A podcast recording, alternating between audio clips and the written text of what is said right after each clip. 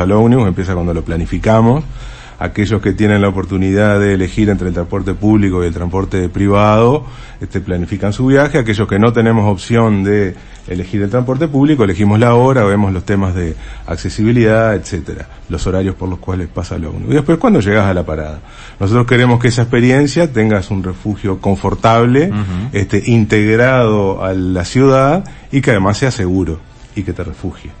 Entonces, en ese sentido, donde el ancho de la eh, vereda lo permite, nosotros vamos a poner una protección lateral de vidrio templado y una protección trasera también de vidrio templado. Bien, esos vidrios son este, gruesos como para bancarle el vandalismo. Gruesos, exactamente. Este, eh, son vandálicos lo que te estoy preguntando. Sí, exactamente. Y hablábamos de el ancho de la vereda, es decir, si nosotros tenemos un ancho de vereda menor a 2,10 a 2 metros con 10 centímetros, no vamos a poner protección lateral entera, vamos a poner un pedacito de protección lateral porque hay que contemplar la distancia a los este, padrones, la distancia desde el cordón hacia adentro este y también el tema de la accesibilidad. Para que la gente no tenga que bajar a la calle para activar la parada, porque yo también tenemos una parada que me protege pero me obliga a bajar a la calle para, para circular. Exactamente, tal cual. Al final me, va a pisar el auto. Tal cual. O el ómnibus. Exactamente. hasta ahí te voy entendiendo. Yo igual tengo el dibujito y lo, lo voy Perfecto. Y después la incorporación de tecnología.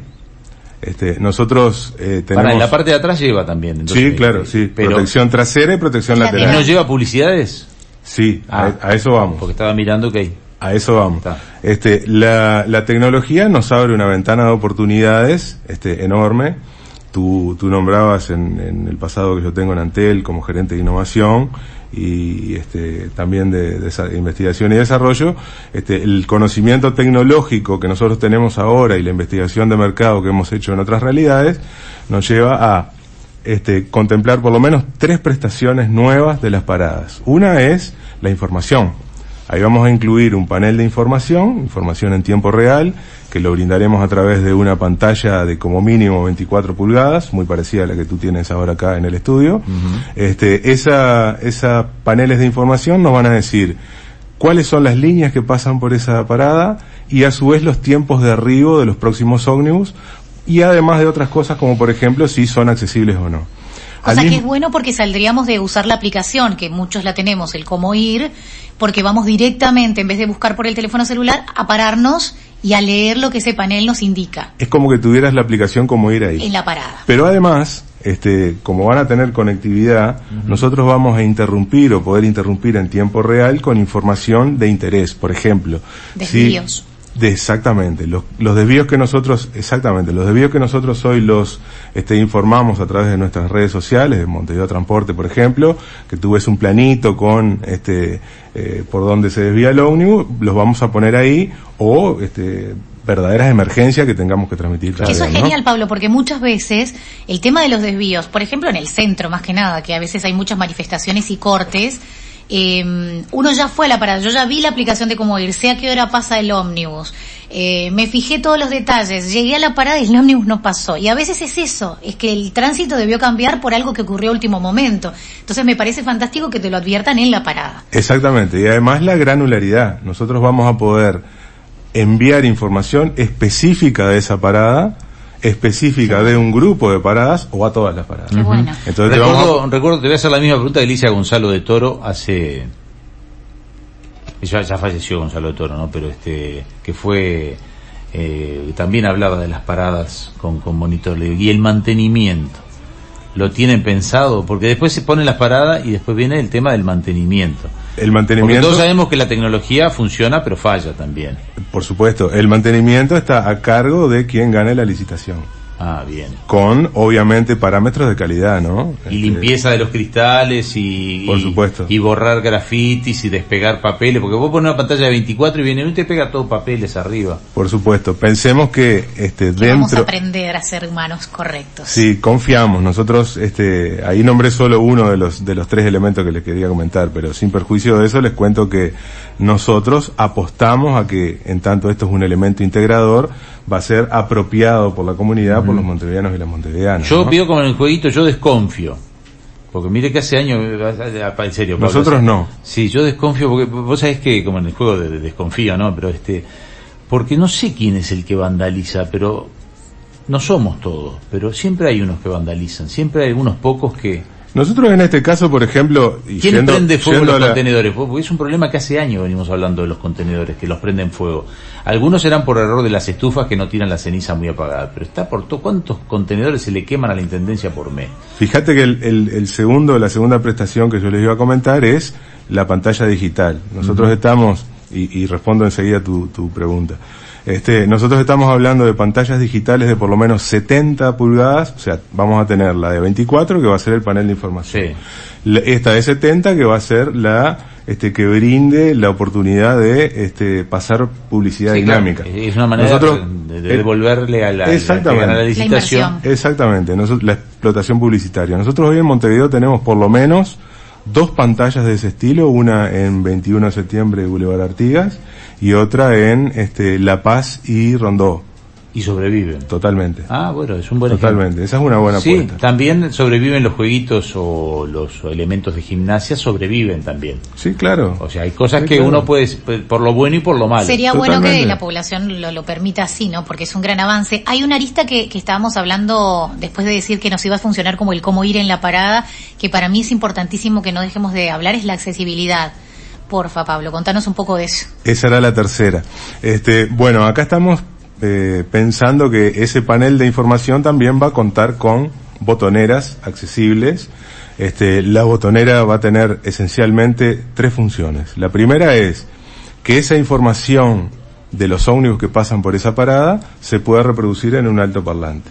Lo mismo que la información de los tiempos de arribo de los ómnibus otro botón que te informe por un altoparlante esa, esa información. Por un evidente que tenga que tomar el ómnibus. Exactamente, ahí estamos pensando en personas con este, disminución de su o sea que Yo, por ejemplo, quiero saber acá en la puerta a qué hora pasa el T10. Ponele, acá no.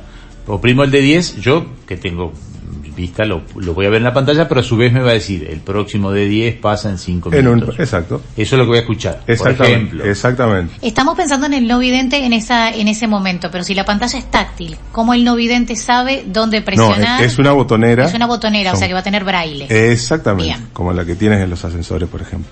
Y después va a haber un tercer botón. El ciudadano vidente toca la pantalla. la, ve, la, ve, en la pantalla. Toca la pantalla y ya está. Exactamente. eso está bien. Exactamente. Y el tercer botón lo que va a hacer es encender, cuando lo apretes, va a encender una luz que va a ser visible para el conductor o la conductora, de forma tal que al ver esa luz va a este, ser advertido que en esa parada va a estar subiendo una persona con determinadas dificultades este, de accesibilidad. Entonces lo que le va a permitir es que la maniobra se haga con, con espacio y con tiempo, este, una dificultad que sufrimos las personas que estamos en silla de ruedas porque realmente no, nos ven. No lo hemos contado, Pablo, Pablo es, eh, hace ya me dijiste cuántos años 25 años 23 creo. 23, o sea que has pasado por toda la etapa de todas las barreras arquitectónicas de la ciudad que se han ido superando a poco, las barreras edilicias que a veces superan y a veces no, y obviamente por la barrera que es el transporte público, que hoy ha mejorado, pero que en algunos casos sigue siendo complejo. Sí, yo soy un usuario intensivo del transporte público. Claro tenés que, pero no podés subir a todas las unidades, ¿no? No, nosotros del, del universo de 1500 ómnibus tenemos accesibilidad en un poco más de la mitad. Entonces hay ómnibus que los tenés que dejar pasar, obviamente. Claro, exacto. Eso va a ir cambiando con el tiempo, lo que pasa que ahí es renovación de flota que no es el área específica de este cambio que están haciendo. Exactamente. Pero sí es, está bueno esto de que va a haber esa luz que señaliza y entonces al chofer que de repente cuando está sobre el lugar le va a permitir no solamente bajar a socorrerlo, sino ¿por qué no intuyo acercarse más a la parada? Porque a veces no, lo hacen mucho, de estacionar bien pegadito al borde del cordón para que permita también de que el mismo ómnibus baje este, todo lo necesario para subir en silla de ruedas. Digo, es una advertencia con tiempo esa luz. Exacto, bien. Bien, entonces dijimos accesibilidad, todo lo digital, lo que es el resguardo, también hablamos de las pantallas de publicidad. Una preguntita, ¿te va a decir si el próximo ómnibus que viene es accesible o no Sí, claro, exactamente. Eso sí lo va a tener información. Exactamente. Porque vos sois medio el tuntung, lo haces por la aplicación, ¿sabes? no, en la aplicación. te dice cuáles son accesibles y no. Pero lo haces por la aplicación, pero la parada es al tuntung, digo, si vos no estás con la aplicación, que mirar. Exacto. Ahora no tenés ni que tener el celular contigo ni nada, la parada te lo va a Te lo va a avisar, exactamente. Y la otra prestación que hablábamos es de esa pantalla que va a pasar publicidad, esa pantalla de 70 pulgadas aproximadamente, va a haber cinco minutos de publicidad y un minuto que nos vamos a reservar para este hacer Datos anunci- interesantes. anuncios este, institucionales, exactamente. Bien. O sea que ahí además pueden estar mm, poniendo lo que se vence la patente o recordar que se vence. Por ejemplo. Claro, o se vence tal impuesto, se vence tal otro. Sí, o este, el ecocentro está en tal lado, Claro. o tal Sí, sí, evento. sí. O dirán es el día del centro Por también, ejemplo, ¿por qué no? Claro. Eh, te quería preguntar, este, si bien ya hablamos al principio de que esto es una realidad y no un proyecto, porque hoy es un proyecto, pero ya está saliendo mañana de la comisión y seguramente después se votará en el plenario de la Junta y volverá a la Intendencia, eh, hay que hacer una licitación, se tienen que presentar las empresas, hay plazos y la pregunta es, ¿ya hay empresas que mostraron interés en este formato? ¿Cuáles son los plazos finales? ¿Cuándo se podría estar viendo instalada la primer parada? Eh, excelente pregunta. El proceso más tedioso ya lo hicimos. Es el que empieza con el estudio de mercado, con el análisis económico, es un estudio de factibilidad.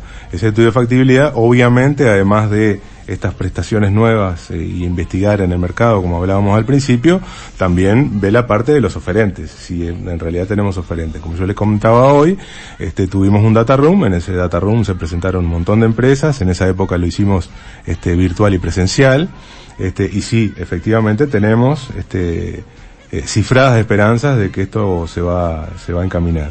Después, el proceso, una vez que esté el pliego, hay y adjudicado, nosotros tenemos algunos tiempos para contemplar importación de, de- de estos elementos, ¿no? Entonces, eh, si todo corre por los canales que nosotros esperamos, a mediados del año que viene ya estaríamos instalando las primeras paradas Bien. inte- inteligentes. ¿Cuántas paradas está planteado esto? Perfecto. Nosotros tenemos una base obligatoria que habla de eh, la sustitución de 440 paradas en esas este, en esos lugares que habíamos comentado al principio, la eh, reposición de 270 más, ahí estamos hablando esencialmente de los refugios de madera, los refugios a dos aguas, Eso se, re- se arreglan. esos se reparan, exactamente. Que son los que Y- están en Avenida Italia por la zona de Carrasco. están en Avenida Italia, ma- más para el este, tenemos algunos en el Prado también, otros en el alrededores del Estadio Centenario. A eso no se les incorpora esta tecnología. Lo que Se se- le- esa es la base mínima, o sea, sustituir los 440, reparar estos 270 e incorporar de estos refugios completos, digamos, que tienen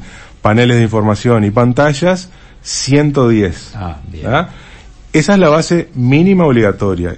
¿Quién va a ganar? Quien obviamente pase esta base mínima obligatoria y quien oferte más de estos otros ítems. Entonces, si tú ofertas más pantallas digitales, vas a tener 10 puntos. Si ofertas más paneles de información, vas a tener 15 puntos más. Si ofertas más paneles, más este, perdón, refugios a recuperar, vas a tener 65 puntos. Y quien ofrezca más refugios nuevos va a tener 10 puntos. Eh, y después los, los segundos se prorratea, ¿no? En una relación proporcional entre quien ofrezca más y, y los Bien, segundos. no hablamos de, del banquito ese que es el... el- los- sacan eso de... No, no, va a tener banco, por Sí, supuesto. pues sacan eso, el, el- el- el muerto lo sacan de... El de- prisma recto de base cuadrada, sí. Sacan al muerto ese, sí. Pablo, Sí, claro, se sustituye Sí. ¿Y cómo eligen las zonas este, a la hora de decir, bueno, vamos a comenzar, qué evaluamos de la movilidad y, y necesarios primero que aparezcan las paradas renovadas? Excelente pregunta. Acá hay un equilibrio entre lo comercial, que es a partir de donde se presentan y donde tenemos los oferentes, y la integración y la equidad en todo el, departamento de Montevideo, ¿no? Entonces, de esas 110 paradas completas que nosotros estábamos conversando hoy, nosotros les damos libertad para que la pongan en lugares atractivamente comerciales a 70. Y nos reservamos nosotros como intendencia a poner 30 en los lugares que nosotros estimemos oportuno y otras 10 que irán en las terminales de ómnibus. Bien. Bien, él sale de comisión y enseguida pasa al plenario, eso ya Sí. lo tienen arreglado. Sí. O sea que capaz que en el correo de esta semana ya está eh, tratándose y votándose. Esperemos que sí. O sea que capaz que hay novedades antes del viernes. Capaz que sí. Y ahí Pero una eso, vez... eso depende del proceso No, esos son los- de la sí, Junta y, claro. y reitero, es un proceso que enriquece a todo esto, ¿no? Claro, sí, la comisión se supone que puede haberle alguna, eh, hacerle algún aporte. Sí, sí. algo... Sí, sí, Este, se recogen inquietudes muy buenas siempre. El intercambio con el legislativo es este, extremadamente enriquecedor. Bueno, gracias por habernos visitado, por darnos este, este adelanto de lo que está por pasar en la ciudad de Montevideo, más allá que después va a haber un silencio y un tiempo de trabajo, que bueno, estamos hablando de mitad del año que viene, cuando empecemos a verlas efectivamente, pero si, si esto se concreta, la verdad que va a ser un cambio significativo para el usuario del transporte colectivo, sin duda. Sin duda, esperemos que sí. Les agradezco la oportunidad y el tiempo. Bueno, muchísimas gracias por hoy. Nosotros hacemos una pausa brevísima y ya venimos con ustedes para seguir en Entre Líneas.